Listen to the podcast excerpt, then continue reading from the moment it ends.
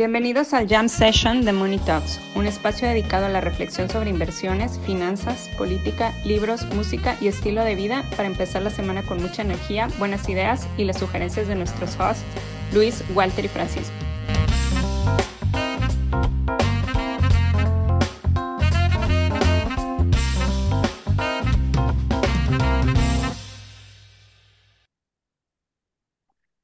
Pues bueno, muchachos, llegó Powell Klaus, llegó Powell Klaus a desearnos feliz Navidad y a traernos esta continuación de, de Santa Rally. Aunque te enojes, Luis, aunque te enojes. No, a ver, el rally, el rally está padrísimo en tazas, güey. No, bueno, Pero en todo, lo trajo en todo, eh, menos en cripto. Este, Pero no dijo nada nuevo. No dijo nada nuevo. O sea, nada nuevo dijo en, en el, a- ayer o antier que habló. Nada nuevo dijo. Pero ya no dijo dolor. O sea, ya, ya, ya. Eso sí. O sea, Eso sí. su nivel de painful hawkishness ya, o sea, ya bajó porque ya, ya no está utilizando la palabra dolor. O sea, Eh, y lo que iba a ser una recesión en 2022, ya, ya ahora la economía está sobrecalentada y se demuestra con el reporte de empleos de hoy. Eso es un- eso- sí, eso es una, eso, eso es lo que te iba a decir, que acaba de salir el reporte de empleos y salió 63 mil más. Güey, Pero tampoco ¿qué- son qué? tantos, ¿no? No, a ver, no, pero sigue arriba de la expectativa. Exacto, güey. A ver, Pero, el- el- pero viene el- con una tendencia, o sea, sí, sí ha venido descendiendo el número de, de trabajos creados. segunda Ahora. derivada es negativa, pero sí. Ahora, ahora, ahora, ahora. Viene acompañado también como de una mala noticia que es eh, los, el, el average hour earning, que se esperaba que creciera en punto 3, que sea en punto 6. Entonces ya tienes todavía más presiones para que la inflación continúe del lado del empleo, ¿no? Es que el, el- el- el discurso importante no fue el de Powell. O sea, todo el mundo se, se- A Powell y a los mercados les está pasando lo mismo que a las parejas que fracasan, que es que no se pueden comunicar. Y no se pueden comunicar porque una de las partes no quiere Escucha lo que escuchar. quiere. Escucha lo que quiere. O escucha lo que quiere. Exacto, exacto, que es en los mercados, güey. Entonces, es un caos. Yo, Sí, eh, sí, pa- sí. Para mí el, el, el, el, el, el- el discurso más importante no fue tanto el de Powell, sino el de Brainard, que básicamente es una nueva doctrina de política monetaria en la que dice, esto no va a cambiar mientras no entendamos mercados laborales. Y lo que entendemos de los mercados laborales es que la mano de obra que necesitamos para que aumente la tasa de participación sin crear presiones inflacionarias es la mano de obra de salarios bajos y eso tiene que venir por parte de una reforma migratoria que está completamente fuera del control de la Fed y en cierta medida completamente fuera del control del gobierno federal. Ese discurso es muy importante, es mucho más importante que el de Powell porque es básicamente una, un reconocimiento de que no pueden hacer nada, que lo único que pueden hacer es darle, seguir dándole martillazos con la tasa de interés. Y Brainerd dijo, o me dan una reforma migratoria o destruyo el mercado laboral. Esas son las opciones que le puso a, la, a, a los policymakers. Pero fíjate, o sea, si, si se hiciera realidad el, el sueño de Thanos González de eliminar a la mitad de la población, pues estaría peor de, de sobrecalentado el mercado laboral, porque todavía vas a destruir más fuerza laboral. O sea, no, no, Pero no también- te conviene, Luis. Pero también, pero también destruyes eh, demanda. O sea, hay menos gente demandando. Entonces no importa. Al final se balancea todo. Deberían de Pero poner... van a, van a ser más ricos, porque van a heredar lo que, de lo que se murieron, entonces van a tener más para gastar, se va a sobrecalentar más. Exacto. No, más bien los precios de los notarios van a subir muchísimo porque todas esas este, sucesiones testamentarias van a tener un chingo de trabajo, güey. Entonces van a cobrar más. ¿Ya ves? Bullish notarios. Siempre bullish notarios, güey. Notarios mexicanos es el, o sea, es la mejor inversión. O sea, debería de haber una. Ajá, güey. Un ETF, un ETF de, Un de ETF de notarios Un mexicanos, ETF. Pero los, los crypto bros dirían que los NFT los van a eliminar. Este, ¿A los pero bueno, sí. Pues sí, pero como, bueno, a- como a- Pues sí, o sea. sí, como a la Fed. como Pero su bueno, contrato. punto, o bueno, sea, no importa. O sea, la, la. Fed, o sea, Powell ya nos dijo que, que no entienden el mercado laboral, el que cada vez entienden más lo poco que entienden la inflación. Y, y Brainard, pues Lo reforzó. dijo. No, pero ya dijo que también, o sea, está diciendo que entienden muy poco el mercado laboral y además que está fuera de, de su De su alcance, control. De su control. Entonces, Es que entiende la Fed. Ya es el nuevo pinche Sócrates, güey. Yo sé que yo solo sé que no sé nada, güey.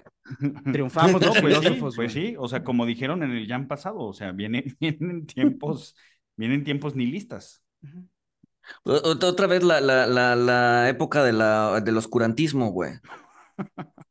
Ah, donde güey. nadie El, se... el tie- el momento de la ilustración, güey, en el que Sí, yo nos hacíamos que- todas las preguntas, güey. O sea, Exacto, donde cuestionábamos todo ajá, y, güey. y de ahí salían cosas mejores al darnos Ajá. cuenta de que nos faltaban muchas cosas por entender. Exacto, güey. Exacto. Pero es, es entendible. O sea, son tantas variables y son tantas cosas que están en la licuadora. O sea, es, es, es mover, mo- ese es el aleteo de la mariposa que causa un huracán del otro lado del mundo. O sea, realmente es entendible. De, de hecho, o, o sea, e- este punto que estás tocando, Luis, o sea, por, e- por eso todas las predicciones y todas las proyecciones fallan y terminan siendo bullshit. O sea, a pesar de que las hace gente muy inteligente y muy preparada, porque las terminan, terminan proyectando una variable y terminan haciendo proyecciones sobre una variable. Tipo de cambio, crecimiento del PIB, tasa de desempleo, eh, tasa terminal de la Fed, eh, etcétera, etcétera. O sea, cuando lo, lo acabas de decir, Luis, o sea, son, son tantas variables y es tan complejo que, que es eh, muy difícil predecir, o sea, y predecir de corto plazo, ¿no? Yo diría que incluso imposible, güey. Sí, yo, yo, yo creo que es imposible, o sea, pero sí, digamos, eh, o sea, insisto, o sea, lo, lo digo de una forma muy simplista, pero, pe- pero, o sea, las cosas siguen funcionando mientras, mientras no alteremos eh, demasiado las cosas. Y también, o sea, pre- o sea, es, es, el Olivier Blanchard, que fue economista en jefe del fondo y ahorita está en el Peterson, cuando salió del fondo sacó un paper muy bueno en el que decía los cinco tipos de predicciones que hay. O sea, o más bien los tipos de teoría económica que hay. O sea, está el Econ 101, que es para hablar así de, ¿no? En la peda, en el desmadre, de no, es que si subes el salario mínimo, sube el desempleo. Ese es un tipo de análisis económico y da para una cosa. Está lo que hacen los banqueros centrales, ¿no? Con modelos de equilibrio general, que claramente ahorita y más con lo que está pasando en la pandemia por la forma en la que funcionan esos modelos, están rotos y van a estar rotos por lo menos hasta 2024. Está el tipo de predicción que hace un analista financiero, ¿no? Que, o un trader. O, y dentro de los analistas financieros, pues hay toda una comunidad, porque no es lo mismo el que hace trading con un horizonte de una semana que el que hace alocaciones de activos para un fondo de pensiones, que es una entidad perenne. Entonces, a lo mejor eh, las maestras de preescolar tienen razón, todo el mundo está bien. Este. No, güey. Como está todo el mal. mundo. Pero, pero diles que A todo el mundo está bien, güey, para que no se enojen. No. Para no, No, lastimar no. egos. Exacto, güey. Depende para lo que Vas quieras. a, vas a o sea, terminar con quieras. distorsiones y con, con gente que va a decir que son delfines, como el papá de Kyle en South Park. Este, Pero bueno, a ver, yo, no, yo no ajá. leí el libro, yo no leí el libro, Paco, o sea, pero, pero vi lo que comentaste, tú ya lo leíste, no, no he escuchado los podcasts, este, lo, lo, o sea, sí lo quiero leer o escuchar los podcasts, eh, y te lo voy a preguntar aunque me voy a arruinar un poquito el libro, pero no se, no se trata, o sea, de, de pensar en apuestas, o sea, no, no, no se trata de pensar en apuestas y, y hacer las apuestas que no te van a llevar a, a- a riesgo catastrófico, este, y, y tomar, pues, las que te van a exponer a, pues sí, a, cosas positivas, como, como que la mayor cantidad de gente posible se ponga a innovar, o sea, aunque, aunque el 99% falle, pues lo que, lo que innove el 1% nos va a ayudar a todos como agregado. Sí, el, digo, un poquito para, para, los que no nos siguen en Twitter, para ponerlo en contexto, el fin de semana en el vuelo de Washington a México me eché el libro de Annie Duke, Thinking in Bets, que es buenísimo. Eh, en realidad vale más la pena, depende del tiempo que cada quien tenga, ¿no? Eh, escuchen los podcasts y luego si tienen tiempo lean el libro. Eh, a mí me encanta cómo entrevista en podcast, pero, pero, y le quise dar la oportunidad en el libro, pero bueno, pues al final creo que con podcast estás bien. El punto de Annie es que todo tu, o sea, eh, tanto en inversiones como en decisiones, como en muchas cosas, todo depende de la calidad de tus decisiones como de la suerte que tengas. Es como el póker. El problema con eso es que es muy difícil discernir lo que son la calidad de tus decisiones con la suerte, porque a veces tomas una decisión mala y te sale. Ejemplo típico y de meme, pues es el trader de opciones que creyó que se estaba yendo largo, se fue corto y le pega, o al revés. y entonces es muy difícil definir lo que es calidad de decisión de lo que es suerte. Entonces el libro y en sus entrevistas lo que ella va es, lo que ella intenta hacer es intentar definir cuál es eh, una metodología para, para, para separar calidad de decisiones de suerte. Y yendo a tu punto, Walter, lo que ella dice es tomar apuestas arriesgadas pero pequeñas, pues como una partida de póker, saber cuándo no apostar, y eso es casi casi instintivo, y no exponerte a riesgos catastróficos, no ir all in a menos que, a menos que sea necesario. Y eso tiene todo el sentido. El tema con eso, y, y, tiene toda la razón, o sea, eh, eh, conceptualmente tiene toda la razón. El único problema con eso es que esa ideología se volvió mantra de mis amigos los venture capitalists, que lo que hicieron fue, no, pues tenemos 100 mil millones de dólares, le vamos a meter a todo porque pues como, no, como son decisiones incrementales, una va a pegar y, exacto. Entonces...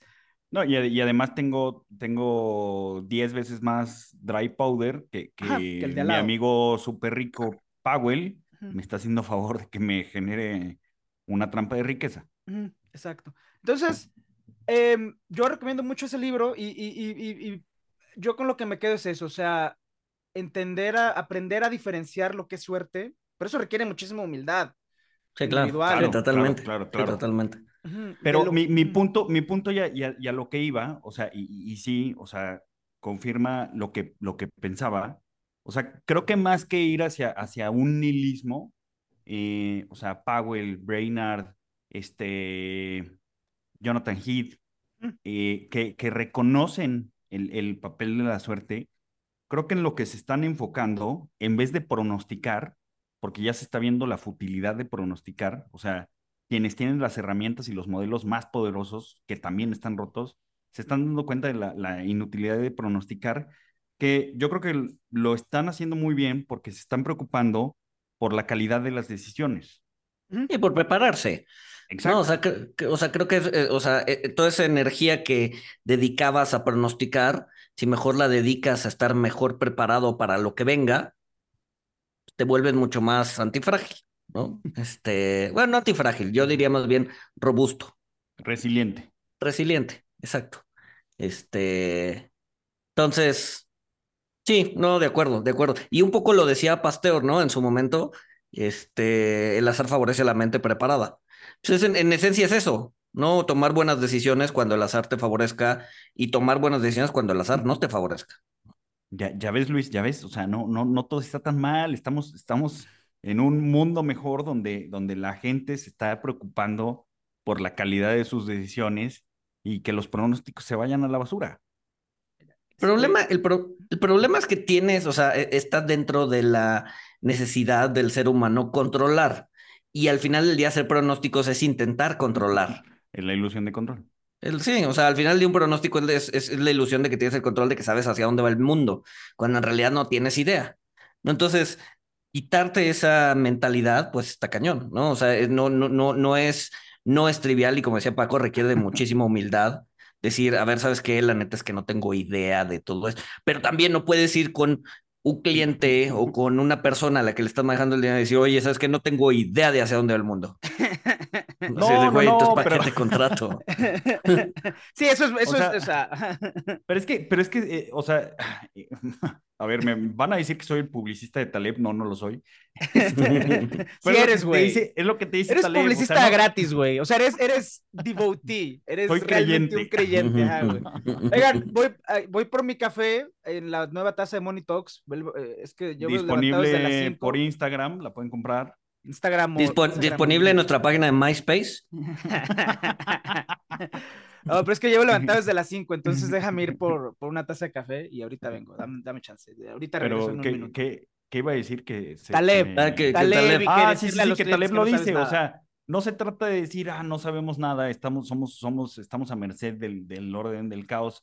O sea, a ver, este, pues, ¿cuál, cuál va a ser el, el crecimiento exacto del PIB o, o, el nivel exacto de, de, tipo de cambio, pues tú lo acabas de decir, Luis, o sea, es, es imposible predecirlo, pero pues vas a, o sea, no, no vas a decir, ay, no voy a hacer un picnic, este, porque no puedo predecir si va a llover o no. O sea, no, pues predices. No, no, no. O sea, ese tipo de cosas. Y por ejemplo, o sea, tú, tú y yo, que, que tomamos decisiones, o sea, que tenemos que tomar decisiones de, de en qué vamos a, a invertir los recursos, o sea, predecimos un poco. Es que más bien yo siento que tomamos la decisión de, de o sea, si, si las tasas o los activos que estamos comp comprando eh, pues son, son niveles de tasa atractivo, como, como tú lo has dicho muchas veces, este, los riesgos son asimétricos. En no, exacto, exacto, exacto. Que eso, que, a ver, que es, que es un poco el argumento que eh, he dado desde hace como seis meses, ¿no? Que es atractivo invertir en, en renta fija pero por, o sea, por, por, en temas absolutos, ¿no? O sea, el nivel de tasa está bien, o sea, no, no sé hacia dónde va, no sé cuál va a ser la tasa terminal, tengo probablemente una idea, pero no tengo idea de cuál va a ser, ¿no? O, o si va a haber más choques de inflación que la van a empujar, ¿no? Pero implícitamente pero... con tu decisión estás, estás, estás haciendo una predicción o, o una cuasi predicción de, de, de que las tasas van a tener buenos rendimientos. Pero ni siquiera, ni siquiera es una predicción, porque es más bien, eh, o sea, hace sentido. O sea, igual, igual y pierdes, y por eso haces escenarios. O sea, si las tasas suben otro 2%, 3% más, va, va, o sea, vamos a perder dinero, ¿no? Pero no sabes, si va a no sabes si va a suceder, no sabes si va a haber otro choque de oferta. No, no sabes. Ese, no... Es, el, ese es el tema, ese es el tema con, con la toma de, de decisiones. Sí, pero, o sea, pero al fin, el, al el final... manejo de activos y en cualquier cosa. O sea, al final de cuentas, pues estás expuesto a, a, a, que no te salga. O sea, oh, sí, sí, totalmente, totalmente, totalmente. Pero buscas minimizar el riesgo de que eso no suceda, no tomando decisiones educadas. Pero de ahí a decir, güey, la tasa terminal va a ser con certeza 11% o 5% en el caso de Estados Unidos. Y, y vámonos all in todo, pues no, ¿no? Exacto. Entonces, entonces en, vez de, en vez de llegar a los comités y decir, este, la, la tasa eh, para 2023 va a ser tal, este, y por eso hay que comprar bonos, pues no, o sea, llegas y, y, y dices, creo que los niveles de tasa están atractivos por ta, ta, ta, ta, ta, o sea, y hay una predicción implícita que hay riesgo, pro, hay una probabilidad de que te equivoques, te salga mal, no ganes tanto o pierdas lana, o sea, pero, pero, pero finalmente no, no, no, estás, no estás cayendo en el, pues sí, en, no, no estás bullshiteando de, de hacer Además, predicciones pues son... precisas. Y son ejercicios sí, distintos, sí. ¿no? Un ejercicio es presentarle al comité y otro ejercicio es venderle al cliente. O sea, en cierta medida sí son chambas distintas. O sea, son mindsets sí. distintos. O sea, el... digo, yo, yo, hace tiempo. A lo mejor no, ¿eh? A lo mejor no, porque. ¿Por qué porque, no? Estoy seguro, porque estoy seguro que en los dos lados, o sea, y, y Luis me desmentirá o no, pero estoy seguro que en los dos lados al final, o sea, al final de que dices, este eh, pues el nivel es bueno, ta, ta, ta, ta, ta, o sea, y no haces una predicción porque pues, sabes que es 10, este, o sea, yo creo que los dos, o sea, tan, tan, sofisticados e institucionales como simples mortales, te terminan preguntando, ¿y cuánto vamos a ganar? Entonces, sí, sí, sí. sí. No creo que sea tan, no creo, o sea, es diferente porque pues en una estás en una mesa, con todos con traje, tomando un espresso cortado de máquina, este, y pues en la otra estás en el Starbucks, que a lo mejor, o a lo mejor también te estás tomando un espresso, o sea. es... Sí, no, y a ver, y en, lo, y en los dos escenarios tienes que vender tu idea. No, al final del día sí. se trata de vender, pues la idea, no tanto el pronóstico, pero sí eh, la tesis de inversión, ¿no? Sí, sí. Que es, pues al final del día lo que, lo que esperas que termine cuajando, ¿no? Pero entonces ahí la, la, la, lo que yo me llevo es que el, el chiste es escoger a tus clientes. Porque sí. no, no hay clientes, o sea, no todo, o sea, ahí digo, de nuevo, yo no trabajo en gestión de activos, pero, pero me queda claro que hay clientes que son capaces de entender esto que estamos diciendo y hay clientes sí, que hay, no. hay, hay, clientes que entienden que no entendemos. Ajá. Y Entonces, sí, no, sí, tienes, tienes, tienes que, es, es un punto muy bueno, tienes que eh, fijarte en, en el, el, tipo de cliente que quieres atraer. Sí, eso, eso sin duda. Sí, pero también, por ejemplo, a ver, te pongo un ejemplo, la mayoría de los, o, o muchos de los fondos de eh, pensiones privados del país, no sé en Estados Unidos, pero por lo menos aquí en México, muchos de ellos no lo lleva el área financiera de la empresa, lo lleva recursos humanos. Entonces, los comités de inversión son con recursos humanos.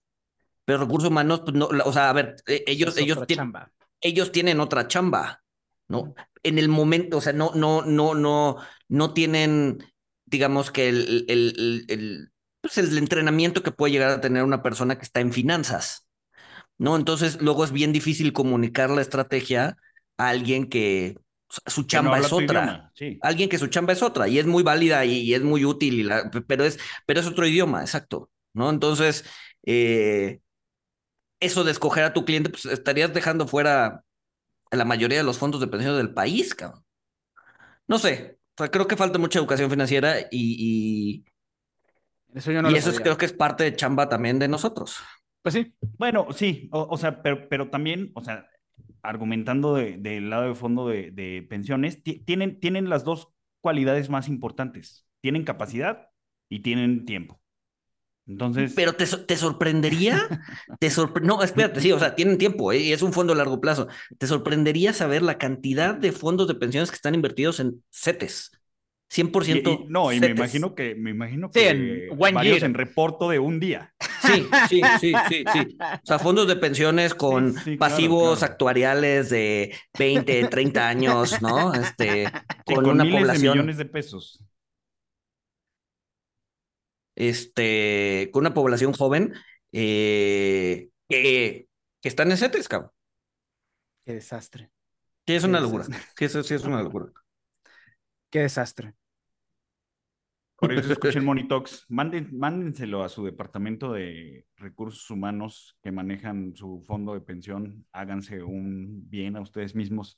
Pero bueno, oigan, hay, hay, hay, muchos temas, pasaron, pasaron muchas cosas en la semana. Este, pero el bueno, Canelo antes- se quería madrear a Messi. Nos pidieron que mencionáramos ese tema y pues sí, el Canelo se quería madrear a El Messi. Canelo se quería madrear. Y, y- Pero y luego ayer- llegó su personal mana- su community manager de vacaciones y pidió una disculpa, güey. No, pero después, después escaló porque Mike Tyson dijo, si el Canelo toca a Messi, Yo lo madreo. entonces yo me voy a tener que subir al ring. ¿no? Oigan, pero, pero, o sea, vamos teniendo innovación chingona. Ni, ni siquiera sé si es cierto o no, pero creo que salió una aplicación que te dice eh, a, qué, Ah, a sí. qué distancia, cuántos kilómetros está el Canelo y de Messi, y si se pueden encontrar. Entonces, Sí. estamos, estamos haciendo, estamos innovando como humanidad, estamos progresando. Hay demasiada liquidez. Habla- hablando de demasiada liquidez, creo que, o sea, quería, se me quedó grabado en la mente, porque es un, es un tweet de, del 5 de enero. O sea, que cuando yo vi el tweet, dije, esto, esto, este va a ser el tweet del año. No sé por qué siento que va a ser el tweet del año. Eh, y es un tweet de, de Michael Batnick, que, que, pues bueno, empezamos el año ya con turbulencia financiera y, y puso, se siente algo temprano, el 5 de enero, se siente algo temprano para estar haciendo este tax loss harvesting, para estar haciendo cosecha.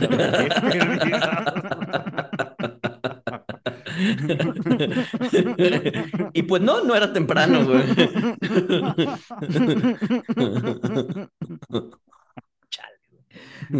Oye, Pero hablando, bueno. hablando del app del Canelo y hablando de mercados laborales, yo no sé si es exceso de liquidez y, y yendo al punto de, de que no entendemos nada, yo no sé si, si eso es exceso de liquidez o es un mismatch de mercados laborales, güey, porque esa, la persona que hizo esa app claramente entiende de programación, güey. Tiene talento. Tiene talento, ajá. Y en vez de estar haciendo otras cosas, güey, en vez de- está haciendo eso. Entonces, pues ahí no sé, o sea, yendo a lo mismo, o a lo mejor, no sé, es alguien que vive en Bangalore, que no puede migrar a una gran capital tecnológica mundial.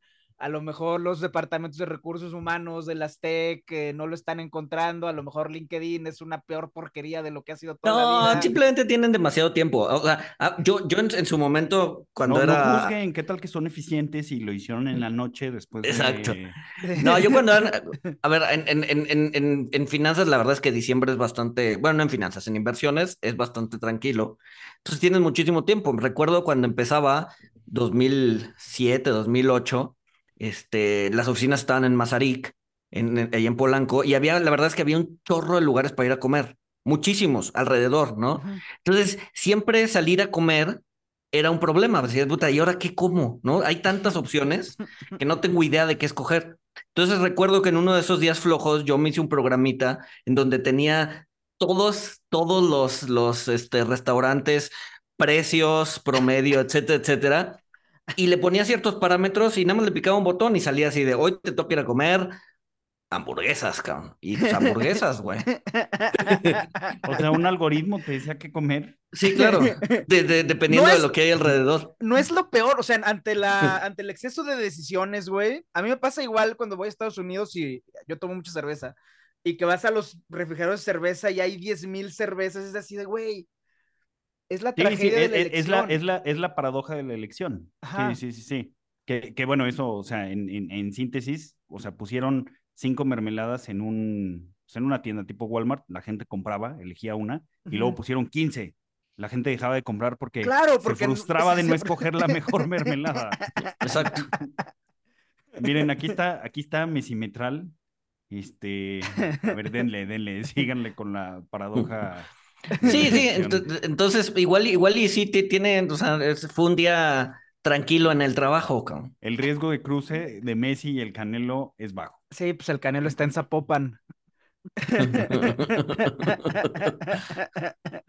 Ahora, me, me imagino, me imagino que, o sea, tampoco requirió mucha ciencia, no es como que les, o sea, no es como que les, los, les puso un GPS a cada uno y los anda traqueando, ¿no? O sea, me imagino que tiene que alimentarlo a mano. Y es una web app. O sea, sí. no, no, no está en Android ni, ni pagó en Apple Store. Sí, sí, sí, sí, sí.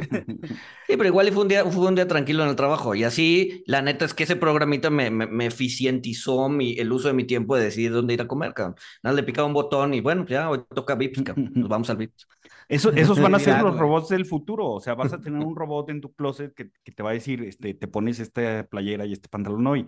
Entonces, todas esas decisiones pequeñas que nos frustran, la- las va a resolver un robot eh, y nos vamos a poder dedicar a hacer jams y decir estupideces y a Sí, leer Hacer cosas más productivas como memes, güey. Exacto, güey. Exacto. Hay más creatividad en un meme que escoger qué lugar vas a comer, güey. Exacto, güey. Tienen más beneficio, puedes hacer reír a alguien. Exacto. ¿Vieron el, ¿vieron el, el GPT-3, el, el programa que salió ayer de OpenAI? Sacaron un programa No. nuevo que ya te escribe ensayos, güey. O sea, le preguntan de Ah. qué es la tasa natural de desempleo y te escribe un ensayo de una página. En Que, base di- al- que no dice absolutamente Pero nada. ¿tiene sentido o no dice absolutamente No, no, no, nada? no, no, es, o sea, los profesores ahorita, eh, digo, si te metes a Twitter y lo vamos a compartir en la red, los profesores ahorita están friqueados por todo el tema del plagio, porque ya el ensayo universitario murió, güey, o sea, murió en una noche. Ah, el sí, ensayo de- universitario, es el- todas las preguntas, o sea, los profes empezaron a meter sus preguntas de, de, sus, de sus exámenes finales y los resuelven con cantidad por lo menos de B más a A más, güey. Y no nada Y- más y- eso, el- ese programa también ya está No haciendo código, güey. O sea, le pones en, el comentario en Python de lo que quieras que haga el programa y el programa te saca tu código, güey. O sea, Pero, pero además, además checa que no estés plagiando algo. ajá, eso es... ¿Cómo? Sí, sí, No, o sea, lo no, que no, escribe, porque- lo que escribe la programa- inteligencia ajá. artificial, o sea, se encarga de que, Ah, de que no, de- de, que de esté no citando plagiar, o sea, correctamente, ajá, sí, de sí, que sí, esté sí. citando correctamente, de que no esté haciendo plagio. Sí, Sí, el, el ensayo universitario y, y- y la, el- o sea, murió, o sea... Es que ya, o sea, sí, exacto, güey. O sea, yo y recuerdo también los las- artículos escritos, o Sí. sea, ya, ya hay artículos de, de o sea, en, en, en Bloomberg, en CNN, que son escritos por inteligencia artificial. Sí, no, no, y a ver, y, y, y la búsqueda también, o sea, yo, yo, o sea, y me voy a sonar bien viejito, güey, pero yo recuerdo en la, en la prepa y en la secundaria, o sea, cuando me encargaban hacer algo, este, o sea, la, la única opción para buscar en, en, digamos que en la computadora era en carta, no sé si se acuerdan de Encarta. Ujú, ujú. Entonces, Sí, pues era sí. muy fácil, era muy fácil saber si te, si, si lo plagiabas de ahí, güey. Pa- para los que no saben, Encarta, Encarta era como Wikipedia, pero pues en, en discos, o sea, uno lo tenía que instalar en su computadora. Esto es o sea, antes cuando del no internet. existía- Esto es antes, este, eh, cuando no había internet o era muy caro. Exacto. Sí, sí. No, y a ver, y aunque hubiera habido internet, no, pues no había ese tipo de informaciones porque la gente no la subía. ¿no? Oye, pero la Pero información yo me acuerdo haber ido a la buena. biblioteca, cabrón. Ah, sí, la, sí, sí, sí, sí, sí. O sea, pero yo me acuerdo ir a la biblioteca, buscar el libro, leer el chingado libro, hacer el paper, güey. Eso está muerto ahorita, güey. A mí me gusta ir O a bibliotecas, güey. ¿Eh? A mí me gusta ir a Sí. bibliotecas, pero pues por No, a ver, lo disfrutaba, me gustaba. El, el olor de la biblioteca es, Sí. es, es, eh, es como entrar a una librería de viejo. Entonces es un olor particular. Pero bueno, el punto es que de- todo eso ya está muerto. Sí, todo eso murió, güey. Todo eso murió, güey. Todo eso está muerto, güey. Todo eso murió. Pues sí, sí, ya, ya vas a. Oigan, pero, pero. ¿Y, y esto creen que, o sea, afecte mucho a, a las capacidades productivas y, y de ensayo? O sea, yo, Es yo sí he escuchado. Más que sí productividad y ensayo, yo creo, yo creo la, que es la un capacidad analítica también de. yo creo que es un tema también de frustración, ¿no? Te baja los niveles, o sea, te frustras muchísimo más rápido si no, o sea, no, no, no te da esa paciencia para buscar. Si para la tercera página de Google ya no encontraste nada, es así, de puta madre, no existe la información. Exacto, es que Este- ti- tienes esa contraparte, ¿no? O sea, que ya ahorita, o sea, pues encuentras mucha información muy fácil. También con el riesgo de encontrar desinformación y de la frustración de no lo encontré rápido. O sea, pe- pero la verdad es que, o sea, también la eficiencia para encontrar información en Google es, es, es, o sea, se incrementó muchísimo, ¿no? O sea, sí, sí, sí, sí, sí, sí. Pero lo que voy es que como encuentras las cosas tan rápido, eh, o sea, cuando algo, cuando algo te cuesta trabajo, pues es mucho más fácil que te frustres. No, porque a ver, no todo está en internet. No, o no todo, o no, o no todo lo vas a lograr tan rápido. Y entonces, pues eso te puede generar frustración. O sea, antes, antes o sea, yo me acuerdo, o sea, eran ensayos de 10 páginas y lo tenía que hacer una máquina de escribir, güey, copiando cosas de libros, güey, que había tenido que ir a buscar a la biblioteca, güey. Que si, que si te equivocabas en la, en Ah, la sí, sí, sí, sí, sí. o sea, porque después sacaron el, pero ya, esto, se- esto se está volviendo, este, esto huele a jocol y a, este, Sí, sí, sí, sí, sí. Sí, sí, sí. después veremos, después veremos, o sea, yo, yo creo que por un lado, o sea, mejora la capacidad analítica el, el tener tanta información, el que la gente aprenda a manejar software, programas, incluso a programar un poco, no creo que todo el mundo tenga que programar, pero también trae, trae otras consecuencias. La gente ya no escribe, dejó de escribir, etcétera, ya, ya no está la paciencia para buscar y analizar, pero vamos a ver cómo, cómo se balancea. Al final yo creo que todo, todo se, se va a balancear de una forma que, que no esperamos. Va Sí, a ver, pierdes cosas-. Pierdes cosas y ganas otras. Exacto, Digo, y- probablemente ahorita no sé muy claro que estás ganando, pero sí, eventualmente, sí. Y, y a ver, y pierdes cosas que igual y valía la pena perder. Oigan, y hablamos de, la, la verdad es que ya, ya, este, me, me da, o sea, no sé si mencionarlo por mencionarlo, también nos pidieron que, que mencionáramos la, la entrevista que le hicieron a, a Sam Bankman, este, yo la vi, no, eh, Yo también sé la que vi. Paco la vio, este, no sé si Hizo tres viste, en una semana, o sea, está en Roadshow. Hizo, yo vi la del New York Times, vi episodios de La del New York Times, dos. es- ¿cómo se llama el periodista? Ah, No me acuerdo cómo se llama este güey, pero la del New Sí, York tiene, Times tiene como primera. episodios de sociopatía, ¿no? O sea, Sí. Mire, Es que bueno, yo ya no sé, cabrón. O sea, yo, yo, yo lo, o sea, yo, la, la mención que voy a hacer es, eh, o sea, no dice nada en, en la entrevista, este, la verdad, pues sí, sí parece, digo, no, no, no soy experto en evaluar y detectar, pero pues sí parece un sociópata, casi nunca voltea la cámara, evade las preguntas con cosas técnicas de, no, es que Alameda tenía margen y yo no sabía lo que estaba pasando en Alameda y yo me enteré de todo y que todo iba a explotar hasta el 7 de noviembre. Antes, el 6 de noviembre, yo pensé que todo estaba bien. O sea, mucho, mucho bullshit. No, no entiendo para qué lo está haciendo. Realmente no, no, no y a ver, y no, y no entiendo por qué le dan FaceTime. ¿no? ¿Por qué? ¿Por qué? Sí, ¿Por qué? ese, O sea, ese ¿por es un tema. O sea, le, le dan espacio. No, yo sí lo No, o sea, entiendo. yo- yo... creo que está bien que le den FaceTime. Yo creo que, o sea, como ejercicio Sí. periodístico, yo creo que está bien que lo hagan. A, a- a mí me causa un conflicto, me causa un poco de conflicto, o sea, porque pues sí, como ejercicio periodístico está bien, pero, o sea, también me, me, me causa conflicto y, y me, me rompe las bolas su, su, su falsa humildad y, ay, no, es que yo, este, podría estar callado y mis abogados me aconsejaron estar callado, pero lo que me preocupa son los clientes, este, y pues sí, la regué en decir que era ESG, ¿no? Este, o sea, O sea, no, no, o sea, bullshit, bullshit, bullshit, bullshit. Este, Paco, ¿cuántos, cuántos camarones te comiste este año? Sin querer, tres mil. Sin darte cuenta. Ah, sí, sí. Sí, perdón. ¿Cuántos camarones te comiste este año sin darte cuenta? que yo tenga, que yo tenga, o sea, que yo sepa cero, güey.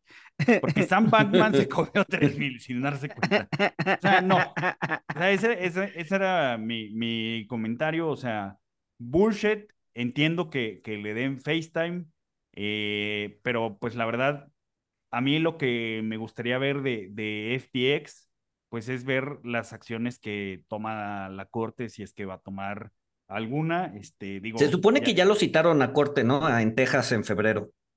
A ver si va. A, ver si va, o sea, porque está en Bahamas, este, pero, pero pues bueno, este, sobre, sobre la quiebra, este, ¿cómo, cómo se llama? John Ray III, que es quien, se encargó de la quiebra de Enron. O sea, dijo que esto era una porquería, está muy enojado, está furioso porque le van a pagar mucho dinero por, organizar esta quiebra, pero dice que es un desastre, o sea, dice que es peor, que Enron. Peor que Enron. Entonces, pues imagínense, imagínense. Eh, hablando, hablando de cosas peores que, bueno, que no sé si sea peor que Enron, pero de cosas que están a punto de tronar. No sé si vieron la noticia de Blackstone. Eso es lo más, o sea, fuera de lo de la computadora, yo creo que es lo más importante ojo, que pasó. Ojo, ojo, no, no, no, Blackstone, no BlackRock. Ajá, Porque luego hay, sí, sí, sí, sí, Luego hay muchos. ¿qué, nació primero, Blackstone o BlackRock? O sea, según yo Blackstone. Según yo Blackstone. Porque Blackstone es del ochenta y tantos. O sea, BlackRock es un copycat. Perdón, y Black, bueno, no importa. No es BlackRock, es Blackstone. Es una empresa que se dedica, es un asset manager que se dedica a eh, bienes raíces. Este, tiene, maneja como 800 billions, pero su flagship fund, o sea, su fondo estrella, eh, que vale como 70, eh, acaba de limitar salidas, ¿no? A ver, que, que creo que está por prospecto, o sea, lo pueden hacer. O sea, lo pueden hacer. En el prospecto dice, si hay más de 5% de salidas trimestrales, podemos decir, ya no sale más lana. O sea, está, está, está, pero también, o sea, pero también es normal, ¿no? O sea, porque los activos no son líquidos. Sí, sí, sí, sí, sí. o sea, es perfectamente, o sea, no, no es como, no es como si un fondo de activos líquidos de deuda, o sea, de repente te, te, te cierra los retiros, ¿no? Sí, sí. No, a ver, es normal, estaba en los covenants, eh, sabíamos que podía suceder. El problema es que no había sucedido, uno, y dos, y eso te manda como el mensaje de que el, o sea, el sector de bienes raíces, pues está bastante, bastante, bastante golpeado, ¿no? Este, y eso te puede traer eh, problemas, ¿no? De hecho, ahí Paco lo está poniendo en pantalla para los que nos están viendo en YouTube. Este, este no, adelante, Luis, dale, No, no, no, dale, dale, dale, pues es tu gráfico. bueno, esto ya es de Bloomberg, pero tú lo pusiste. Es un gráfico del FT, que es el que sacó la noticia, ha sacado como tres artículos en las últimas 36 eh, horas. Es, el, el, el, es un REIT, eh, que además... Como una fibra gringa. Es como una, fibra, gringa. Es una fibra gringa que además está eh, eh, citada en bolsa. Y lo que vemos en el gráfico, que es muy curioso, es que todos los REITs han caído porque están mark to market. Y el de Blackstone no. Y el de Blackstone se ha mantenido consciente. Entonces, hay algo que no está, que no está cuadrando. Y entonces cuando empezaron a sacar, eh, y además este, entiendo que el REIT de, Blackstone no está, no está en el mercado. O sea, creo que es privately hold. Entonces, no, Ajá, lo que tú ves aquí en este, en esta, en este gráfico es que los inversionistas, eh, al, al, ver que todo el sector está cayendo, se preguntaron, oye, pues mi lana en Blackstone, ¿qué onda?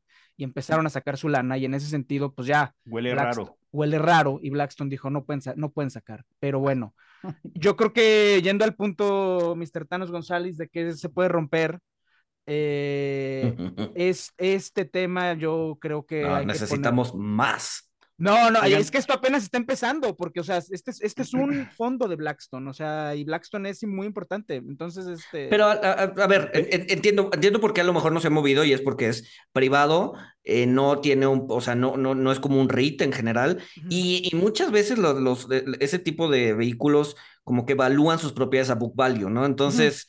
Pues, pues no, o sea, se mueve el mercado, pero pues a mí me da igual porque yo lo, yo lo estoy valuando a costo Ajá. y eh, no importa.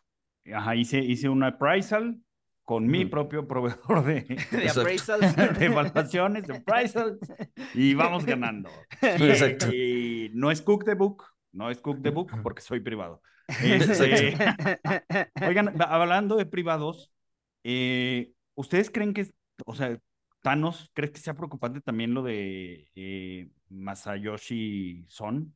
El, el, o sea, es el principal accionista de SoftBank, pero pues también él, él invirtió lana en los Vision Funds que van asquerosos, o sea, van, van, perdiendo mucho dinero. Bueno, o sea, como, como todo el, Venture el Capital. Venture Capital ahorita, este año que se muy malo. Eh, el, el, el tema es que, que SoftBank le prestó dinero Para invertir en los fondos para de invertir en, en los fondos de, de SoftBank, en los, en los Vision Funds, y el problema es que como garantía puso sus acciones de SoftBank. Entonces, este, o sea, no, no, o sea, decían que eh, hay un paralelismo con lo que pasó con, con FTX y FTT y Alameda, o sea que eh, pues ahí medio hacen dinero de la nada. o sea, ¿cómo, cómo le va a pagar a, a su banco? este, Que Eso es lo que en algún momento habíamos dicho, ¿no? Que, que, que podías, que podía romperse hacia adelante, ¿no? El, el VC. Sí. ¿No? O sea, to- como, to- o sea, Sí. todos, todos estos, todos estos, eh, que a ver, que, que, que como muchos no son, digo, no, bueno, no muchos, más bien, no son públicos, entonces no son transparentes y pues tienen todo el incentivo de aguantar a declararse en quiebra o en bancarrota, esperando a que pues, algo o alguien lo salve, ¿no? Pero si eso, suerte, si eso no sucede, exacto, pues ya cuando estén hasta acá, van a decir, bueno, sí, ya aviéntame el salvavidas o, o ya no puedo, ¿no? Pero si tienen que- el agua aquí, pues todavía aguantan. Todavía, todavía aguanta, ¿no? Pero lo que pasa con ellos es que, o sea, un VC lo que vende es, o sea, su modelo de negocios estructuralmente es una mentada de madres, porque es apostarle a 100 empresas sabiendo que 99 van a fallar. O sea, ese es el modelo de negocios. O sea, es un... Pero porque es una mentada de madre, o sea, yo, yo no creo que sea una mentada de madre, o sea, yo creo que pasan muchas cosas como en, como en todos lados, o sea, en todos lados se cuecen habas, pero ¿por qué, por qué es una mentada de madre? A ver, Walter, dame 100 pesos y vas a perder 99 y uno a lo mejor este, se vuelve mil pesos. ¿Por qué? Porque pues soy yo. Eso es lo- ese es el modelo de negocios. Si tengo, si tengo mil pesos o diez mil, Yo sé, vas a sí ganar. doy- a lo mejor sí te doy 100, Ajá, yo sé que, o sea, para yo que sé- hagas eso. si haces tu expected value, eh, tu probabilidad, pues, es confiar en mí como persona, confiar en mi capacidad de convertir ese peso en un mil, güey. ¿Tú confías que yo te los voy a convertir? Ese peso en, en Un, mil? un creyente de Katie Woods, no, pero, bueno, pero es, que ese, pero es que ese es el pitch de venta. Ese es el pero a lo mejor alguien más... Ese es el pitch de venta. Y como pitch de venta, lo que vendes en realidad es tu carisma y tu personalidad y tu track record. Y que, pues sí, yo le invertí a Facebook en la ronda G, pero en realidad le invirtieron a Facebook porque otro VC les pasó el pitch. O sea, a lo que sí, voy es. Porque era su amigo en Harvard y... Sí, exacto, exacto. A lo que voy es, es, es un modelo de negocios que, o sea, que lo que vende es, Es un modelo de negocios que, que, lo que lo que vende esta narrativa, que venden su, su carisma y su aura, cuando en realidad es un negocio que se, se trata del azar y se trata básica y llanamente de tener exposición a cisnes negros positivos. Y a ver, yendo a tu punto, hay de todo y yo creo que es muy necesario y yo creo en la innovación y, o sea, y yo, o sea, me burlo de ellos, pero los respeto mucho. Pero como modelo de negocios, esta idea, esta idea está muy emproblemada. O sea, Yo, yo estoy de acuerdo contigo, o sea, lo, lo, o sea, el, el, el aura que se envuelve y este, la, la, la narrativa que, que se crea y que se alimenta, este, si eres disciplinado, vas a lograr todo. Este, Fíjate. Eso, eso sí, no me gusta, pero el, el- la innovación que trae por, por efecto de azar, yo creo que está bien, o sea, yo creo que en conjunto, pues, o sea, de ahí salió Google y Amazon y bla, bla, bla, bla. Ahorita que lo mencionas, eh, que, que, que, que- que ponen el problema, sí me estoy dando cuenta de que eh, en esta temporada de fútbol americano, un cuatro, bueno, tres amigos y yo hicimos un fondo de VC, güey. Sin querer, sin querer. Y te voy a decir por qué, porque te, o sea, yo les piché una idea de que siento que muchas veces las líneas de apuestas de, de los partidos no están bien priceadas. No, no, no, no. No están bien priceadas. Les pasa lo que a los calls. O sea, una, es, es, lo mismo que los calls que están mispriced al alza, güey. Exacto. Entonces, lo que, lo que les dije, a ver, mira, vamos a juntar dinero, cada quien ponga 250 dólares, hicimos un fondito de mil dólares y vamos a apostar cada semana a los underdogs, ¿no? Uh -huh. Por ejemplo, el, si juega un, eh, un equipo fuerte contra un equipo débil, pero si es un divisional, si es un, si es un partido divisional y además el underdog es local, está súper mal priceada la línea, uh -huh. ¿no? Entonces, la neta es que ahorita vamos arriba, ¿no? Llevamos como 20% de rendimiento. Este. y, y, y, es, y es muy chistoso porque pasa eso. O sea, de los cuatro o cinco partidos que hay con esas características, a veces, digo, a veces hay dos, a veces hay cinco, pero los partidos que hay con esas características, 80% no le pegamos. No, 80% perdemos el dinero de la apuesta. Pero cuando le pegamos al que, a, a uno de esos, al 20%, recuperamos todo eso y ganamos un poquito más, güey. En, en, en, esencia, en, esencia, es un fondo de bici de, o sea, en términos sí, de estructura claro. de azar, ¿no? Uh -huh. En términos de estructura de azar y de pay y de, y de pago y todo eso, pues es un fondo de bici, güey. Volve, vol, volviste al punto inicial, o sea, no, no se están preocupando por, por hacer una predicción certera o, o exacto, su exacto, porcentaje exacto. de precisión, pero en su calidad de, de, de decisión de decir, a ver, esto está, esto trae un mispricing y, y, y podemos aprovechar el azar. Este. Exacto. Sí, exacto. creo que. Sí, sí, sí. Oye, ¿y, y cuándo, cuándo, o sea, cuándo, yo no sé nada de deportes, ¿cuándo termina la temporada? Oye, güey, o sea, la persona más resultado? insensible, o sea, te tengo que regañar en público, güey.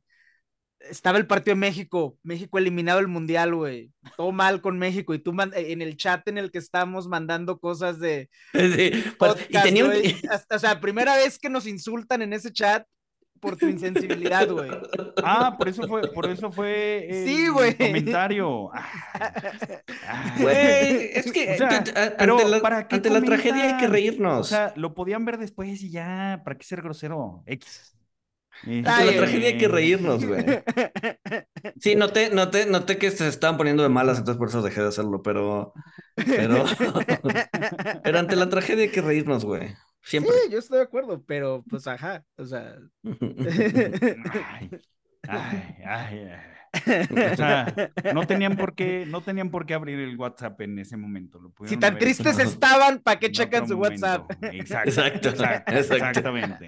Se hubieran puesto a llorar. Bueno, bueno, pero, pero X, X, este, ya se me fue. Ah, sí, ¿cuándo, cuándo, cuándo termina? O sea, la tu... temporada regular termina la primera semana de enero, si no me equivoco.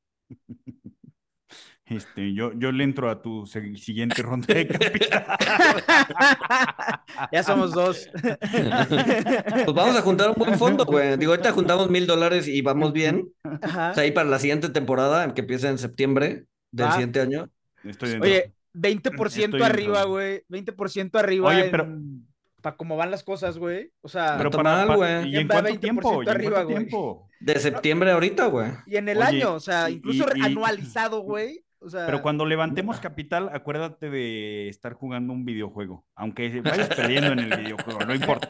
No importa. Tú juegas el videojuego mientras levantamos capital y decimos que eres un matemático este tipo John Nash, este, sin, sin la esquizofrenia. Sí, sí, y fachoso, es... Luis, fachoso, porque el, ah, tú eres ese, un hombre es, muy elegante, güey. Ese sello no, de la ese, casa, la facha es sello de la casa. Sí, sí, sí, o sea, la noche anterior agarra una playera gris, échale mostaza encima, embarle la mostaza, lávala, va a quedar asquerosísima y ya con eso estamos, güey.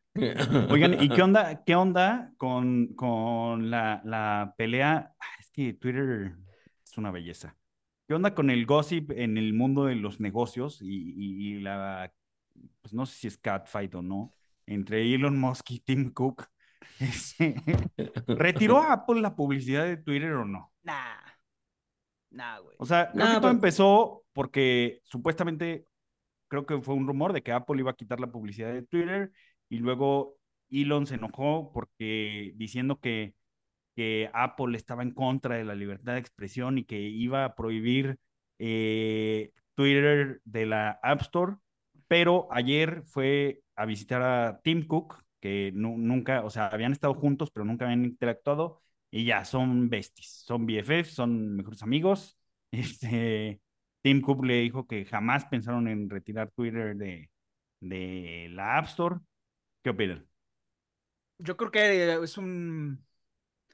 O sea, Elon es muy bueno para cambiar la, conversación. Y obviamente ahora que es el dueño de Twitter, que es donde se da la conversación, porque ¿qué es lo que estaba pasando antes de que empezara con lo de, con lo de Apple? La conversación en Twitter era racistas, ¿no? Están corriendo a todos, están corriendo a los que controlan pornografía infantil, están corriendo a medio mundo, etc.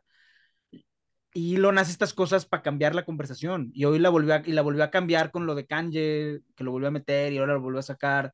O sea, es, a mí lo que cada día me impresiona más es la capacidad de este güey de, pues de traernos a todos como su pendejo, sabiendo lo que publica eh, en sus guerras personales, o sea, es, es muy bueno para eso, o sea, hay gente que es muy buena, Trump, López Obrador, son gentes muy buenas. o sea, estás diciendo marcando agendas. Estás diciendo que Elon es el maestro del Kansas City Shuffle. Ajá. ¿Vieron esa película? Buena película. Sí, sí, sí, sí, sí, sí, sí. Es buena recomendación. O sea, el Kansas City Shuffle es, es que haces que la gente voltee para acá Ajá. Para que no vean lo que estás haciendo. Exacto, güey. En el otro lado, ¿no? Sí, sí, es un talento. creador de humos. Sí, sí, Es un talento, te digo, López Obrador, Trump, Elon, o sea, son gentes que. Un buen político tiene que ser experto en el marcar agendas. es el trabajo de un político marcar agendas. O sea, no, no sé si todas las tonterías que hacía Peña Nieto, o sea, no sé si era torpe. Adrede para marcar agendas. Kansas City Shuffle. Ese es un gran misterio, güey. ojalá algún día alguien vaya a Madrid. Ojalá algún día alguien vaya a Madrid y escriba ese libro, güey.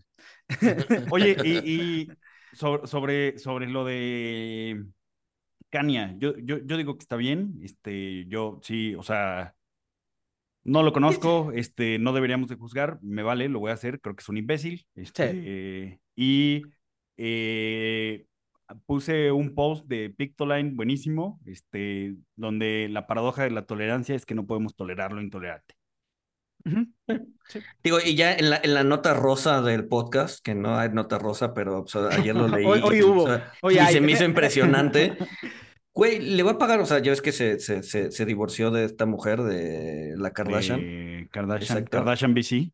Exacto. Este, 200 mil dólares de, de manutención de hijos al mes, güey. 200 mil dólares le va a costar el... No, 200 mil dólares. Sale bañarte diario con, con leche de ternera, güey. 2.5 millones de dólares al año para mantener a los hijos. O sea, no, no, o sea, los hijos son caros, pero tampoco, no jodas, güey. O sea, no son tan caros, güey. Les tienen que comprar cubos de tungsteno diario porque los pierden, güey. Acuérdense que el matrimonio es un contrato civil. Todo es muy bonito, pero es un contrato civil, güey. Acuérdense de eso. Sí, pero un contrato civil de 2.5 millones de dólares al año. Pues por eso hay que ver qué firmas, güey. ¿Con quién lo firmas, güey? es un contrato civil, güey. Pues yo no diría que los hijos salen caros, yo diría que las ex esposas salen caras. Sí. Sí, sí, sí. Los, los, divorcios son un tema, cabrón. Bueno, primera recomendación, no se casen y si se casan, no se divorcien. Ajá. Esa es una gran recomendación. Esa es una gran recomendación. Muy buena recomendación. Sí, sí. Como las inversiones, este, si se casan, o sea, si, invierten, manténganse invertidos, si se casan, manténganse casados, porque si no va a ser su peor inversión. Es que, este... que ahí, que ahí, a ver, o sea, supongo que ella gana más que él, ¿no? Yo creo que sí. No, sé, ahorita, con todas las estupideces que está haciendo, porque ya perdió a Adidas, o sea, este, este güey está perdiendo millones de dólares. igual, igual, y es lo suficientemente inteligente para decir, a ver, yo ya no tengo dinero para pagar los 200 mil dólares al mes, güey. Ahora me tienes que pagar a mí. o sea, tú ganas más que yo. Yo soy el que, a mí es el que me tienes que pagar. Pero bueno, ya no sé. ¿Quién sabe? quién sabe, quién sabe. Este, pero, pues bueno, yo, yo, miren, ven, Musk, no es, no es este, no es tan malo, Luis. Ya le quitó su cuenta. Este, qué bueno. Ojalá y esta vez ya no se la reinstalen. Eh, pero bueno, pero bueno, vámonos. lo va a es parte del Kansas City Shuffle. O sea, porque volvemos a lo mismo. O sea. Espero que no. La, la verdad me, me decepcionaría si lo reinstala esta vez. Pues yo también, pero pues es un jale, o sea, ajá, o sea. Pues sí, Kansas City Shuffle. Este, recomendaciones, aparte de Lucky Numbers Levin. No, espérate, antes de recomendaciones, preguntas de la audiencia. ¿Quieren responder mm. alguna o no? Sí, a ver, échalas. Échala, dale. Se las mandé ayer para que escogieran, cabrón, y no escogieron. A ver, escojo yo, escojo yo por ustedes. Tú eres el algoritmo, el que tenía los restaurantes, tú eres el algoritmo de preguntas, Paco. A ver, yo soy el algoritmo de preguntas, entonces, a ver. Elige un al azar. Yo quería hacer una dinámica bien bonita, que cada uno escogiera una, o sea, pero ya me mandaron la chingada con mi dinámica, güey. A ver, entonces, una, dos, la tercera que cayó. A ver, pregunte Javier, que también Javier estuvo en el, en el Spaces que hicimos del CFA. Una vez que la Fed termine con el proceso de alza de tasas, ¿qué efecto tendrá esto en el proceso del quantitative tightening? ¿Reducirá más lento su hoja de balance? ¿Seguirán lo planeado? ¿Qué relación tiene el quantitative tightening con la inflación y la política monetaria? Se la, se la echó ligera. Este... ¿Alguien le quiere responder o empiezo a.? A ver, yo creo, no, yo creo que, o sea, el QT va a ir lento, lento, lento, lento. Yo creo que va a mantenerse así. Por lo menos no han dicho lo contrario. Este. Yo creo que no tiene absolutamente nada que ver con la inflación. Así como el QE no tuvo absolutamente nada que ver con la inflación, ¿no? El problema fue el tema de política fiscal. Entonces, no, o sea, no tendría que ver nada, nada, nada, absolutamente nada con la inflación. Este, y pues van a seguir haciéndolo lento, lento, lento. Ahí el riesgo es desestabilidad financiera, ¿no? Que es un poco lo que pasó con, con Inglaterra, ¿no? Que empiezas a vender demasiado, las tasas te empiezan a subir mucho eh, y pues bueno, tienes un problema de estabilidad financiera, pero fuera de eso, eh, mientras no haya un indicio de inestabilidad financiera, pues lo van a seguir haciendo. Hay una contradicción inherente que creó el quantitative easing, que es los bonos de gobierno son safe haven, pero yo puedo deprimir el precio cuando quiera para reducir mi balance. Es una contradicción que se creó y pues quién sabe cómo la van a resolver. Segunda pregunta. yo creo que le va a salir y que es, eh, pues como ya lo habíamos dicho, es otro ladrillo más, otro, otro cimiento más en el monumento mm. Powell enfrente de Chipotle con el Crypto Bro. Exacto, exacto. Una pregunta más.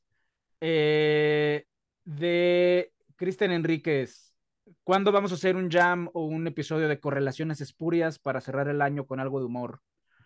Entonces, pues, ah, esa, es buena idea, güey. Es una muy buena idea. Esa es una esa es buena idea. Y pregunta para Luis, ¿por qué quieres ver arder el mundo? Pregunta de Pablo, ¿por qué quieres ver arder el mundo? No engañas a nadie diciendo que no es cierto. No, a ver, quiero, quiero que, o sea, no quiero que el mundo arda, quiero que algo se rompa, porque históricamente eso es lo que ha detenido la subida de tasas. ¿no? Cuando algo se rompe es cuando la Fed dice, ok, ya, ya, ya no estamos yendo muy para allá, y entonces pues ya vamos a bajarle dos rayitas a nuestro desmadre, vamos a dejar de subir tasas, y generalmente viene un periodo de inestabilidad, ¿no? Que termina resolviéndose y después viene otra vez los anhelados rallies y, bajas de tasas y todo esto, ¿no? otra vez la, la, droga que hace que todos seamos felices. Entonces, no es que quiera ver el mundo arder, quiero ver que o sea, siento que ese es el milestone o la piedra eh, que nos va, la piedra angular que nos va a decir cuándo, la cuándo va a empezar a cambiar la tendencia de los mercados. ¿no? Pero no es que lo quiera ver arder. Hazte, güey. Está bien, ahora sí ya. ahora sí ya, recomendaciones. Empezamos con las de la audiencia. Eh, Germán eh, de Coatzacoalcos nos recomendó dos. Uno, un podcast de Valeria Moy, sobre estados y municipios, por si la quieres invitar un día a, los programas, Luis. Eh, un muy buen episodio del podcast de Daniela y nos recomendó una serie de anime, Boki de Rock, que es una forma divertida de ver la ansiedad social con chicas que tocan en una banda. Eh, Jorge nos recomendó un libro que se llama Hard to be a God, que trata de eh, espérate, ah, ya lo perdí. Bueno, no sé qué. Tenemos Stop y no sé qué se trata tu libro, Jorge, pero ahí lo recomendamos y ponemos tu recomendación. Pablo nos recomendó una serie, Black Edge, eh, y nos recomendó un libro que yo le recomendé, y Pablo trabaja en eh, cuestiones testamentarias y por eso se lo recomendé. Es un libro buenísimo que se llama Minores y Comerciantes en el México Borbónico sobre la... Eh, es un libro muy... habla de muchas cosas y la razón por la que les recomendé a Pablo es porque habla sobre cómo eran las sucesiones testamentarias durante el México de la colonia y por qué eso no permitió que se acumulara capital a nivel familia y a nivel comunidad y por eso México nunca se capitalizó durante la colonia, a diferencia de Estados Unidos, donde la gente, eh, las comunidades eventualmente se fueron capitalizando de a poco. Eh, es un libro muy interesante y la razón por la que el capital se pulverizaba era primero porque la gente tenía muchos hijos y luego los que no tenían hijos se hacían sacerdotes y pasaban a, y su patrimonio pasaba a manos de la iglesia. Total, y, habla de muchas cosas más, o sea, es realmente el librazo, está recomendado doble, tanto por Pablo como, como por mí. Eh, y la recomendación vegana de la semana es cortesía de Mabel, nuestra queridísima Mabel, que nos recomendó una nueva app aquí en Ciudad de México que se llama Mapa Vegano, para los que anden buscando dónde comer, a lo mejor ahí para, para meterlo a tu algoritmo, Luis, este, eh, y ya, ya de ese lado, el, lado, el salto a la, a la luz. Algoritmo a lugares a donde no ir. Ah, yo, yo, vi, yo vi, yo vi una serie que recomendó David, la de White Lotus. Es buena, es buena, es un poco lenta. Eh, o sea, lo rescatable de la serie es que está, o sea, está hecha de puros, o sea, como que de todos los estereotipos más importantes que hay en Estados Unidos, ¿no? Eh, el, blanco, el, el sí, la persona de color, eh, o, la persona, ¿no? O sea, el, el, woke, el, el, de extrema derecha, este, y, y, y los pones a todos en un hotel a convivir, ¿no? Entonces es, es, es, está simpática, es, es, como una serie de estereotipos. Este, vi la, primera vi la primera temporada, no sé si voy a ver la segunda, pero es, es, es, entretenida. Además sale, sale mi novia Alessandra Dadario, que bueno, ese es otro tema. La invitamos al jam. Walter. Bueno, eh, ya recomendé Lucky Numbers eh, Slevin, muy buena película eh, con Bruce Willis, muy buena película, buenas frases, vean para que sepan qué es el Kansas City Shuffle. y también voy a recomendar, el episodio es, es buenísimo, creo que, creo que Matt Stone, Trey Parker son unos genios. Vean el episodio de, de South Park, lo tienen que ver en inglés, lo pueden ver en la página de South Park.